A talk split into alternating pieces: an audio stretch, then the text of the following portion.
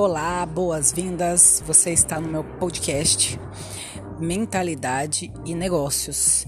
E neste encontro nosso eu quero falar com você sobre empreendedorismo, empreendedorismo e marketing.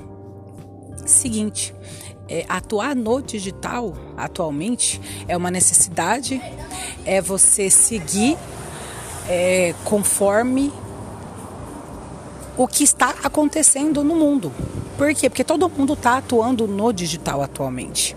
É, pessoas que antes não tinham nenhuma proximidade com o digital, não tinham nenhuma familiaridade com o digital, passaram a familiarizar, passaram a atuar de maneira é, constante e obtendo e obtiveram bons e excelentes resultados. Então tá aí provado que é, é uma questão de dedicação, é uma questão de você focar no que você quer de curto, médio e longo prazo e se dedicar para isso.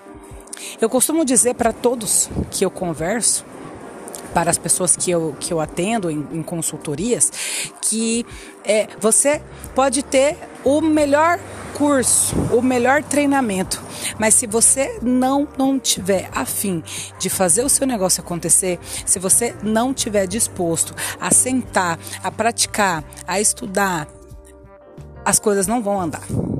Então, é preciso que tenha essa dedicação, esse foco. O tempo, o tempo nosso atualmente é corrido.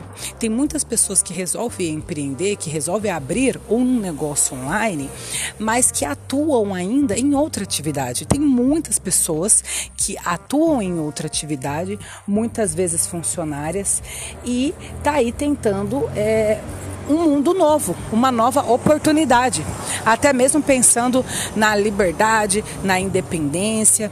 E aí, o que, que acontece? Esse tempo, essa correria, ela é muito, porque além de você lidar com as funções do seu trabalho convencional, você tem que se dedicar para o seu negócio. É um bebê.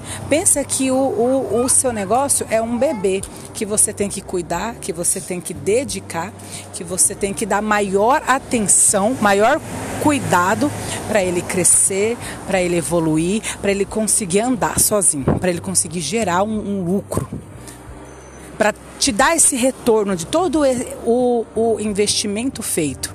E é possível. Claro que é possível. Um negócio tem a fase bebê, a fase adolescente e a fase adulta.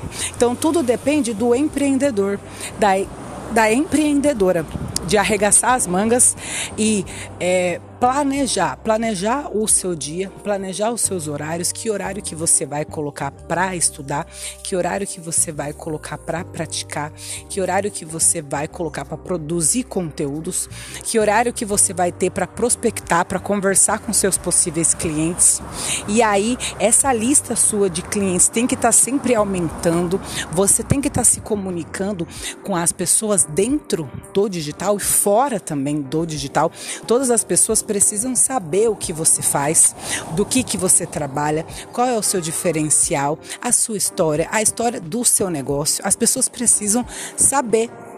E você precisa falar sobre isso todos os dias, todos os dias de maneira distinta, de é, contar histórias, várias, várias histórias que faça com que as pessoas te conheçam cada vez mais, que elas é, se conectem com você cada vez mais, criem um relacionamento, uma interação e aí você pronto, fidelizou clientes, conquistou clientes e essa pessoa, é claro, ela vai te indicar, ela vai é, falar de você para outras pessoas e aí o seu negócio ele vai crescendo, vai crescendo, vai crescendo a tal ponto de que você vai precisar contratar pessoas para te ajudar.